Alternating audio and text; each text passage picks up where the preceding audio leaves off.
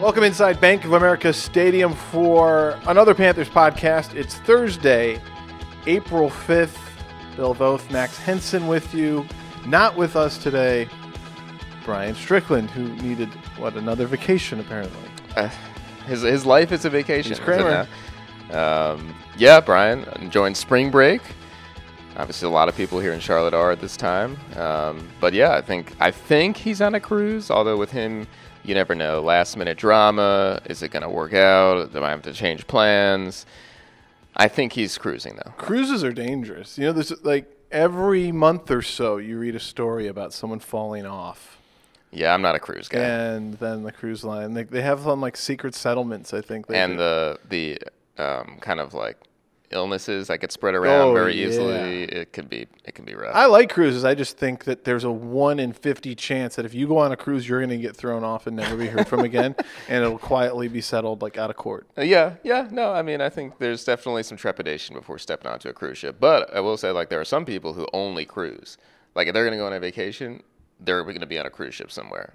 And Brian is close to being one of those. He did that people. like Panthers cruise a few years ago, didn't he?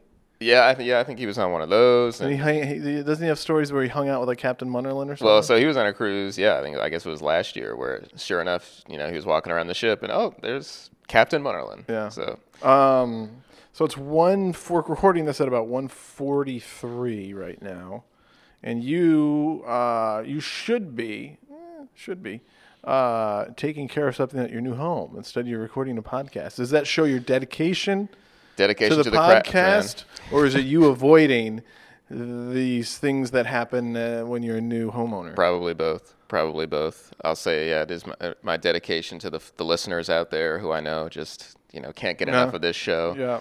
Um, and also, yeah, a fair amount of not wanting to deal with talking to the plumber about piping issues or the HVAC guy. Um, I've never felt more adult than I have in these past few months dealing with all this stuff. It's a, it's a major step going from the comforts of apartment living, where if something happens, you just shoot an email over to somebody, and the next day it's fixed, and now dealing with it all kind of being here you go. Here, like this is all on your on your plate now to deal with. Uh, so that's been exciting and terrifying all at the same time. Yeah, see, I'd rather do the college thing, like living in a dorm. Mm-hmm. Don't have to worry about any of that. Have go down to the cafeteria, have it made for me. Oh, no, no care in the world, easy. right? So it's made it's made very easy for you, and that's it was for a while. It was great, I guess. At a certain point, though, you do okay. Feel like probably should do this, get a little more space. Being a first time homeowner is kind of very scary. adultish of you, though. It is. Oh, it is. I yeah. See, But you- I you did told that. me I you did en- you endorsed this. You I, endorsed no, I didn't. I did the opposite of endorsing it. I did it in I think August, and I think I'm sure I sent you a text or two that said, "Don't ever buy a home." And then You what did. do you do? You don't. yeah, listen. but that's like the thing people say, though. You know, it's like everybody says that, but then everybody at one point is ends up living yeah. in a It's like home. some- something you have to do. I think It's like it's like you can. taxes. It's like oh, you know, they're the worst, and it's like yeah, everybody's gonna say that, and that's just, but it's something you you go ahead with. and do it. So here we are. All right, I guess we should talk a little bit about football. What do you want to? What do you want to? How about? Uh, what do you want to talk? You, I think, have the, I have the topic some, for I have this something week. I want to talk about, but one of the things you wrote this week, um, as we are in one of the deader weeks of this time of the year. Next week will be a little dead too. Players report on the 16th. Uh, hopefully, we'll get the schedule out that week, and then the draft's coming up right after that. So things should start ramping up after these next two weeks. But you wrote uh, something this week about the history of the 24th pick. Yeah. Uh, anything that, that really stuck out to you there? Yeah, I just thought it was pretty interesting how many good players came from that selection. Um, you know, Well, You're and- talking and so my, my argument there would be like, well, yeah, it's a top twenty five pick. I would hope there's It is, going to be. Yeah, but, we're not you think it's you we're not talking top ten. We're not talking top fifteen. We're talking twenty four, and yeah, it's the first round, and you certainly would ex- twenty four. expect it. You'd certainly expect to see some good players. Um, I will say that in the last five years, it has not been very good. Do you, you- know, you so if you look at the last five years at the 24th overall pick, you've got cornerback Gareon Conley, cornerback William Jackson III, offensive I, tackle. I liked William Jack in the second back, second better, but go on. Yeah, offensive tackle DJ Humphries, a Charlotte native who obviously Uh-huh. the Panthers were very close to perhaps selecting back in 2015. Another corner, Darqueze Dennard, and then um, Colts defensive end Bjorn Werner in 2013. Sure. So not a lot of star power to say the least in those last five years. But you go back a little further than that, and Cameron Jordan, Dez Bryant, Aaron Rodgers, Ed Reed, and that's like It's not bad. that's a big time list. Um, and you know, it was so that was fun, just kind of putting together, you know, just this list of names and going through, um, you know, the, the guys who'd been taken there. And those those were the biggest names, the ones that I rattled off. But it goes even further than that when you start talking about a Dallas Clark, who obviously had a fantastic career as a tight end for Indianapolis, and David DeCastro, who's a really good guard right now for Pittsburgh. So I was just, you know, interested to see what this would reveal, and I thought, man, there's some good players. Chris Johnson, tight even did a slideshow with it. Yeah, so you can go, you can click through the slideshow and see some photos. I didn't do that for mine. Brandon Meriweather, Johnathan Joseph. I mean, it's it, it went through a stretch at 24 where it was like every year you're looking through. Okay, yeah. Right, so let me just show you this year, str- this stretch here Okay. of time. This is consecutive. This is consecutive years. So let's start with 2008 draft. Chris Johnson, Titans running mm-hmm. back, obviously had a really incredible stretch there. Brandon Meriweather, Patriot safety, okay, but still decent. Johnathan Joseph, Bengals took him. Then he went to Houston. He's had a really nice career. Aaron Rodgers, you may have heard of him. Steven Jackson, Rams mm-hmm. running back, obviously. Again, very nice career. Um, Dallas Clark, tight end. These are consecutive years, and you've heard of all those guys. Mm-hmm. Thought it was interesting. So, I think as we're getting closer to the, it's it's kind of let folks know where teams are in this process, and I think most teams right now, as we're what three weeks away? Is it three? Three weeks away? Uh, I think they're really starting to go to get get a good grasp of their boards. So that's why I always roll my eyes at mock drafts so much earlier than this because if teams don't even know what their boards are really how they're coming Right. together, how would this guy and wherever know what the team is going to do?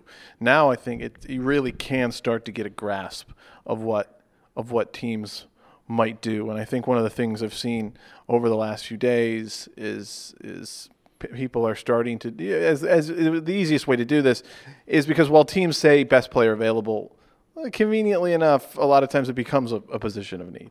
And so people are right now looking at position of need for the Panthers, and I think it's pretty clear that one of them that really screams "hello" is safety. If not, just defensive backfield. You can loop Mm-hmm. corners into that as well. But yeah, But and, and and I just think, in my opinion, there's two safeties that are first round worthy in this draft: Minkah Fitzpatrick and Derwin James. And I don't think either of them are going to be there at 24. No one expects them to be there at 24. it So- shouldn't even be close. Yeah, I think Fitzpatrick's probably it could, could be a top five pick, if not very soon after the top five. And James, you know, I think by 15 is long gone. first round safety.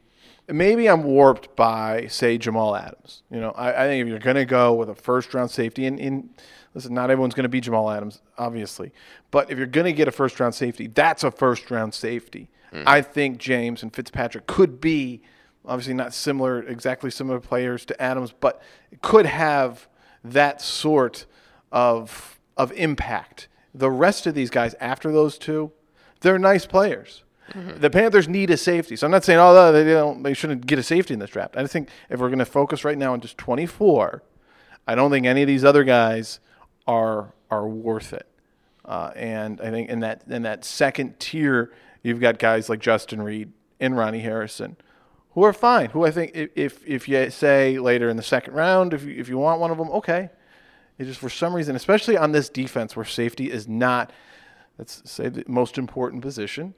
I just don't think it requires spending a first round pick on either Reid or Harrison. Yeah, I think you've laid out a good argument. I, I, I wouldn't disagree. I, I think everybody would agree with you. The top two safeties are clear. Those guys aren't going to be available. So if you're going to go safety in the first round, who are your, your options? Reid is seemingly the, the guy that everybody's looking at. Probably will be on the board there. Some might say it would be a reach to take him at that point, maybe a little later in the first or early second.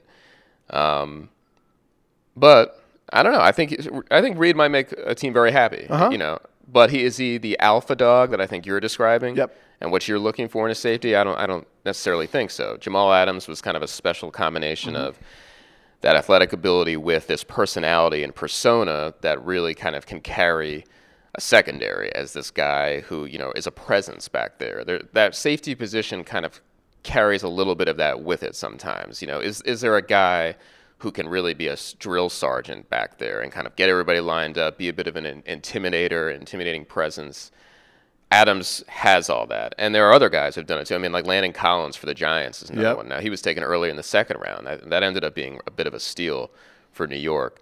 Um, Karl Joseph and Keanu Neal, those guys were first round picks at safety at 14 and 17 overall, respectively, back in 2016.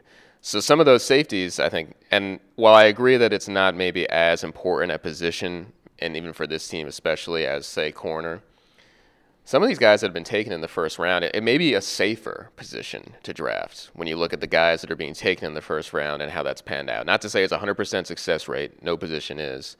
You're never going to see that. But some of these top ranked safeties have panned out to be pretty good players, and obviously this team is in need of one. And I think you mentioned before we, we came on and I was railing about safeties, you mentioned how the Panthers have never drafted never a safety one. before except a guy named Thomas Davis, who right we know what happened there. So he's listed in the history right. book as a safety, but of course we all know where he ended up. So they've never done one. Yeah, never taken a safety who's come in here and played that position as a first round pick. And maybe that speaks to the way. And obviously Marty Hurney was the guy calling the shots for a lot of those years. I don't know if that's the way they just kind of look at that position and have steered clear of it. And I guess you could scream, right. "Hey, okay, now, okay, why not finally address it?" Because uh, and, and my point is, at 24, if you're not going to get one of those top two guys that are really going to, I think, make a big impact. Use your 24 in another position of need, mm-hmm. and you've got other guys later on in the draft. I'm, not, I'm, I'm, completely fine with a round two pick, round three pick. Uh, there's a guy, uh, Terrell Edmunds out of Virginia Tech. Mm-hmm. I think they, they, maybe they're interested in him, or even his brother Tremaine, who would that would I, would I would be interested if uh, if they take a linebacker in the second round, how this fan base would react. Yeah, to that. sure would be. Uh, but. Uh, you, you can get a guy like Edmunds later in the draft, so you need to get out of here with safety help, I think. But at 24, I don't think a guy like Justin Reid's worth it. And I think we t- we talked about this before we you know kicked off this podcast too a little bit in the office was the the sentiment that it's maybe easier to get a contributor at safety later in the draft than it would be at say corner okay. or another position. Mm-hmm. And I think there may be some truth to that too. That it is, uh, you know, like when you when you, if you were deciding between a position group, like let's say a corner or safety, and if you want somebody that can come in and start from day one or be an impact player early on as a rookie, um, then to get a corner to do something like that, you're going to have to take a, a, first or second round pick in order to make that happen. The safety spot, I think some people believe that it may be you can find that guy in round three or round four a little easier than you could at corner. Um, I think some people are looking at Ross Cockrell, the addition to him, and saying, okay, that that checked off the need box, and I guess in some ways it did, but I still think I think one of these corners at 24 would be worth it, and I think it's important enough on this defense to do something like that. You and I have we've talked about Josh Jackson and Jaire Alexander before. Mm-hmm. J- am I pronouncing it? Jaire Alexander. That's Is a good question. I'm not it? sure the exact. Let me see if I can find. We should probably know that. What's your best guess on how to pronounce Alexander? it? From Charlotte. Let's just go. Let's just go. Or. Alexander. how about we do that? Yeah, yeah. yeah. but and, and, I'm like, okay, Matt, explain me to, explain to me the differences between these two guys. Well, I think right now the um, easiest way to you know explain the differences and is in Alexander you have a guy who undersized um, but had a tremendous combine so now he's become like you know, one of these athletic testing um, prospects who's you know just checks all these boxes and 4-3 640 yard dash um, all like the the kind of agility drills he's impressive. Um, and I think that he opened some eyes in that way. Josh Jackson did not have the combine performance like that at all. I think people looked at his and were maybe a little bit, you know, had some questions after it. Wasn't horrible by any means, but he did not blow people away, whereas somebody like Alexander did. Jackson, however, if you go back to his game tape, I mean, nobody made more plays in the football than Josh Jackson in all of in all of uh, college football last year. I mean, that guy was an interception machine, getting his hands on the ball time and time again. No, I disagree. That your dude on uh, Wisconsin, who is the guy that I like? Nick Nelson, their cornerback no, prospect. No, no, no, no. no. Just you said no one made more plays in college football. Oh, my year. my Van Ginkel. He's Van linebacker. Ginkel. Linebacker. Yeah. Well, I mean, he made Next more year's plays than draft, we can talk plenty about All Van right, Ginkel. Yeah. But speaking of, you know, Wisconsin, you know, I watched. Obviously, I watched my fair share of Wisconsin football. Yes. Actually, That's what you probably do. too much. Yeah. Yes. But in the game against Wisconsin, he was he was incredible. Three interceptions. The the guy was ridiculous. I didn't know why Wisconsin was even throwing on his side of the field at a certain point. It was just you, you couldn't test him. And yeah, this is Big Ten. You're talking about a major step up in the you know the level of play you're going to see from the quarterbacks here in the NFL. But that guy, Josh Jackson, proved to everybody that he can knows how to make plays in the football. And if you're asking this Pan- Panthers organization what they need right now from guys in their secondary, it's guys who can make plays in the football. Mm-hmm. So, do you take the guy who has I think that's an instinctual thing.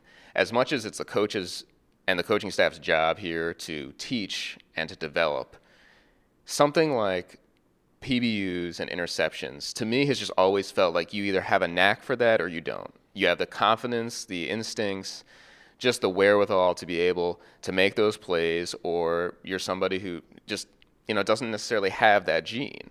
Maybe I'm wrong. That's just kind of an opinion I've had. So to me, that's what you have in Josh Jackson as a guy who he's proven up to this point. That's him. Alexander also makes a lot of plays in the ball too. He's the guy though that is the more athletic, speed, uh, and you know another thing about him is the confidence, the bravado he brings. Kind of a mm-hmm. feisty. You Which know, I think that secondary could use. what you need. I mean, and, and he's a guy who may be a little bit undersized. Because you know Bradberry's not going to bring that feistiness. Right. So would, you would like to theoretically pair him with somebody who wouldn't mind John a little bit and get up in somebody's face and give you a little bit of that kind of swagger that I think we would all agree you need in an NFL secondary to play that position. So interesting looking at those two prospects, different, um, but both very good players, and I think will obviously both be first round picks. Yeah, Alexander was a forgotten man for a lot of college football season last year because he only played, I think it was six games with uh, hand and hand and leg injuries, I believe it was. Um, but so I think the combine really put him back on the map for a lot of these these people when he put out those eye popping numbers, and it's like, Yep. huh, could you get an early? Could this guy be an early first round talent that you could perhaps get in the twenties? And he's going to drop that far because he didn't have a full season of, of, of play. Uh, and I believe it was his, his junior season. He came out. He still came out early, even though he had a he had a, a limited season. So I think that's that's what makes him intriguing. But I think so. Are we both agreeing? It's, it's never all that fun when we agree on everything. But we're are we both? We could see either Jackson or Alexander twenty four. Yeah, and I think I think it would be it would be wise to, to go that route. I think we'd both agree a, a, corner In this is division, man. Too. Yeah. When we look at what happened to this team last year and what's you know coming down and, and you, know, you, you forecast the future, what does this team need? For me, I'd like to see this team come away with a corner in round one as opposed to a safety. I just think I think that's that's what this team needs more of right now. But you know, What if it's a receiver or tight end? and and that's the thing we haven't we're not talking about the offensive side of the ball right now. But yeah, you could you could convince me that on the offensive side for sure. But if we're talking about just those two secondary pos- positions specifically, Of one of the two, yeah, I agree. Yeah, and that's corner. and you know the, the other thing about Alexander we didn't mention you got the local tie. I don't know if we did. I mean the Charlotte kid, Charlotte kid, yeah. um, which I just find it interesting. That always seems to find a way to you know like Humphries, Charlotte kid back in the day. It always seems weird to me that As long as you're not looking at him because he's a Charlotte kid. Yeah, it's just it's just a coincidence. Hopefully, It, yeah, but it is strange how that, how that works out, and um, yeah, obviously it would be pretty, pretty pretty cool story if Charlotte kid playing for the hometown team. um, so so I I said especially in this division. So you could go back at my argument like, well, wouldn't you need to improve your safety too?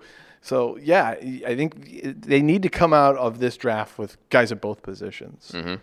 Uh, but higher impact, a corner in the first round.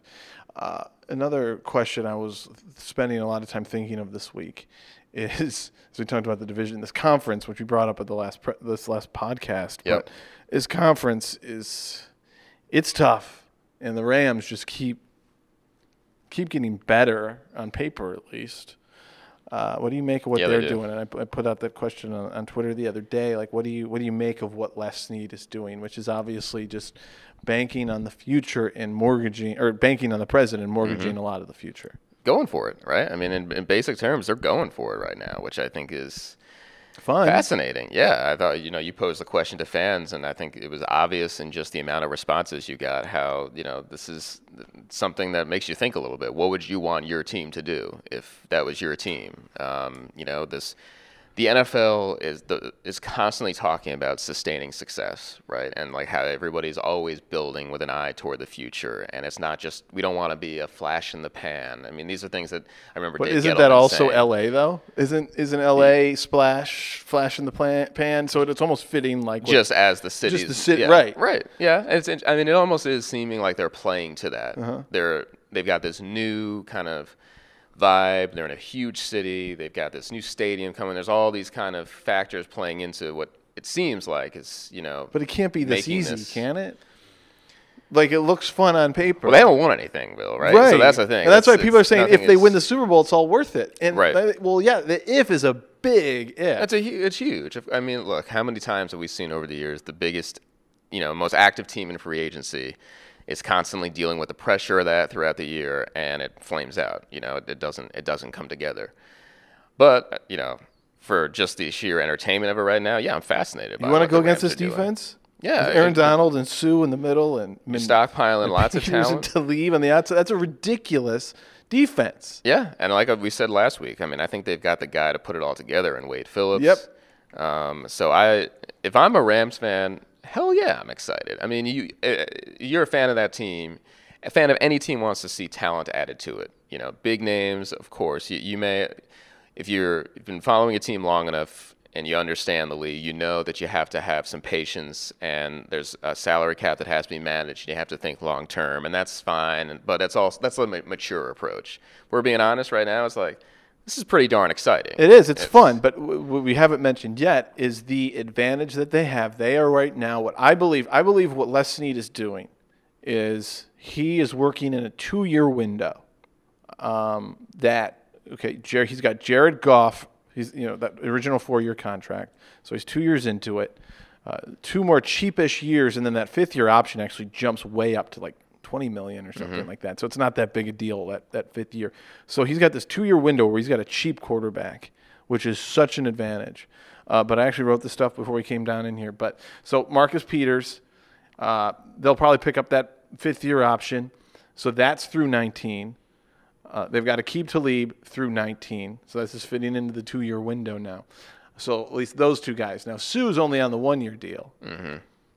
I don't really know. So so while in the Which- two year window, it's that's helping you this year. Yeah. Uh, Brandin Cooks, he's on his fifth year option. It seems like they still want it. They're going to try and extend him. Uh, and Aaron Donald, he's on his fifth year option. They're going to obviously not let him go.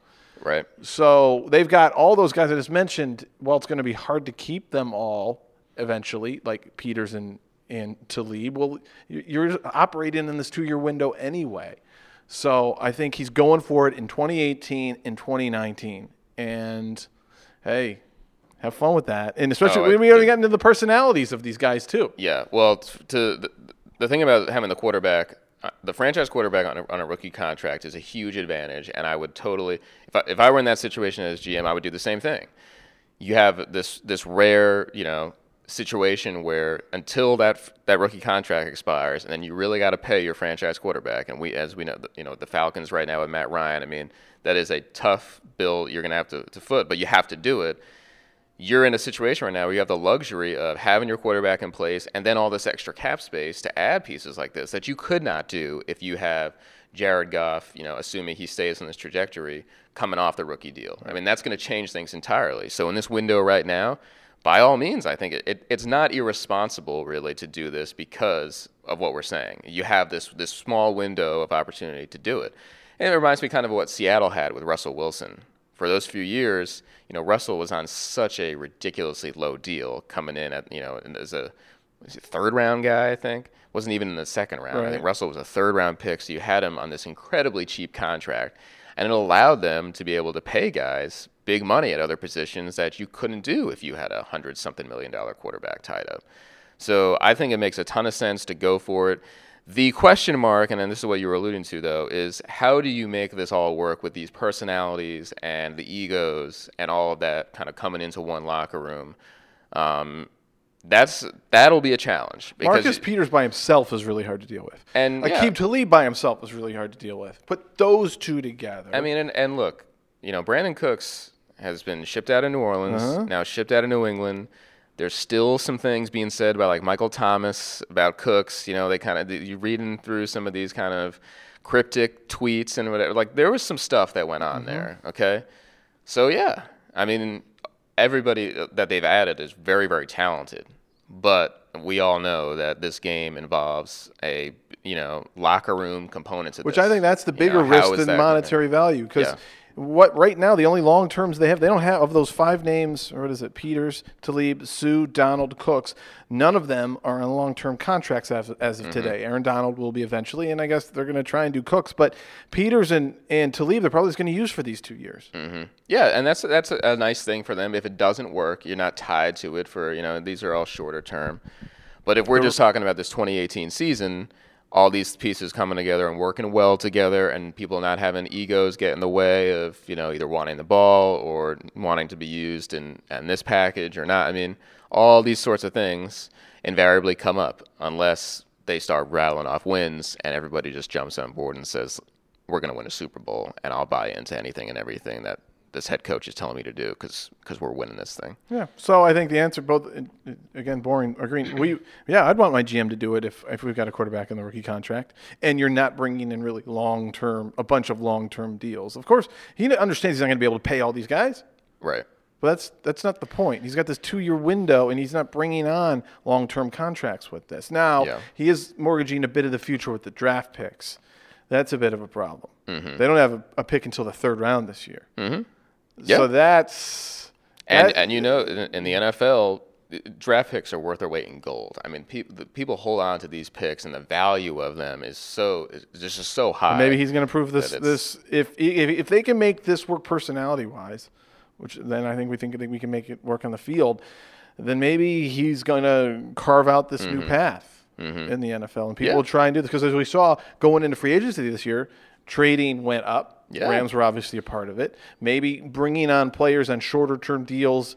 Some teams are going to try and do the quick fix as, as opposed to the longer term builds through the draft. Right. No, I think yeah, th- things may be slowly changing. You know, in the NFL, things take Let a this while. guy try, and we'll see. If But it yeah. works, people are going to do it. like you said, I mean, the trading has been up big time, and people have just said that you know the, the GM's kind of collective thinking on that has sort of shifted a little bit. People being a little bit more aggressive, and yeah, maybe maybe draft picks will become a little bit more, um, you know, tradable, or that those assets won't be quite as protected as they have been in the past. I don't know. But I think ultimately what this gets at is an interesting conversation that most sports fans have had, which is, and I'm not saying the Rams are in this situation, but if you, what do you want your team to do? Is winning one ring enough for you to be happy to just get? We've we've reached the mountaintop. yes. My team has won a Super Bowl versus, let's say, 10, 15 years of competitiveness. You're, uh, you know, in the playoffs year in and year out, but not having Yes, that I think if you're a Panthers fan and you haven't, you don't have one yet,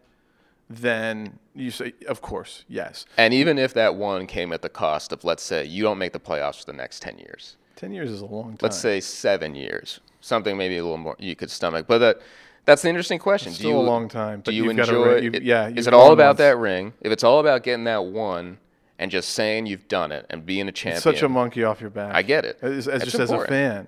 But I think in the way things work now too is after the season's over, it's like you know that page is turned. What do we got coming next year? And then you get into You've, you know, five, you got six, you got your seven Super years Bowl champion. T-shirt is what you got. Right, you've got that T-shirt, but how much fun is it if your team is irrelevant? You know, beyond that. Not if they can't win. Not if, not if they never win. Like in the, playoffs, but you're the you're Andy Reid. You Mm-hmm. Know, you're the Eagles. That's like, fair. You know, like if the Eagles, if Doug Pederson goes and flames out now for the next five years, Doug Pederson will still never buy a drink in that town because he Mm-hmm. brought him a Super Bowl uh, trophy. Andy Reid, eh, maybe he has. I don't know. Maybe he's getting free drinks in that town, but he's not. He's not going to throw a parade for him. And he was a tremendous Sure. coach, but he never won that Super Bowl. Yep. He was always in contention. Now, if you ask a, a Steelers fan or a Patriots fan or something, uh, what's another ring? I mean, Right. yeah, Uh, this is more for the fan base that is yet to have one. What, You can what say the Browns you if you have? want. I know, I know what you're thinking. The Browns. No, it's a- if the Browns could win six six games, that would be a championship. yeah, well, that's a different set of circumstances. Yeah, but I, you know, I've, that's something you know I've talked about and thought about for a little while too. It's just you know how much value do you really place on that that one championship? What would you be willing to give up for that one ring? Um, and I and I don't. Any opinion is valid, I think, because I look, I get it. getting to that mountaintop and winning it all. That's what this is all about. To do that just once. That's that's for some fans. That's all they want. Just just give me that one, and that's and then I'm happy. So we're getting a little bit long in this podcast here, about a half hour. But I wanted to bring up our, my buddy, also known as a very good troll, uh, Darin Gantt for Pro Football Talk. He swears that if he was an NFL GM, all he would ever do was use the quarterback. You draft a quarterback number one, put him, use five years of them, get rid of them, lose again for another two or three years, do it again with like a five year deal. It's it's a ridiculous concept. So hmm. so you're going to get rid of Tom Brady? Really? Is if you get a Tom Brady, if you get a Cam Newton in your pipeline, Yeah, that doesn't Yep, make any sense. absolutely. Get rid of him because he thinks you were so handicapped by that quarterback contract. You you are. You're you are you're How handicapped. handicapped have the Patriots been? No question. Well, eh, Patriots do some nice things with, with Brady's deal. Yeah. But yeah, of course. But even you know like the the the Peyton Manning Colts and Broncos. I mean, It makes it harder. I don't think it makes it impossible. Where you're going no, to go it- and no start that process over again because Right. even when you pick pick that quarterback at number one, there's no guarantee that it's going to be any good. right? And I mean, Drew Brees has a monster deal. The Saints just this past year were very close to making. Mm-hmm. The, I mean. I don't. I don't necessarily buy that, and yeah, that also makes it sound like it's so easy just to replace Right. a legendary quarterback with another. And not to go, you know, back to this well, but I will. I mean, the, the Browns have kind of proven it's not that easy to just pick a quarterback and he's going to be great. The Browns are a special circumstance. I mean, Um, just like Tom Brady's a special circumstance on one spectrum, the other side of the spectrum. So right now, even you know, just if you were going by that theory, right now, going into this draft, which quarterback is the slam dunk that's going to take you to the promised Exactly. land? You have no idea. Pick him out of a hat, man. So if you get It one, could be the Richmond kid, right? Like, yeah. Who knows? If you get one, you hold on to that thing and milk it for as long as you can. All right. Well, this was fun without Brian. What do you think? It was, it was actually yeah, it was really good. Really I don't know. It's going to be tough. I think he's going to have to fight his way back into the rotation here, less southern drawl. which some people will probably miss. All right. Well, thanks, man. This was fun. We'll do it again next week. Thanks for listening. All right.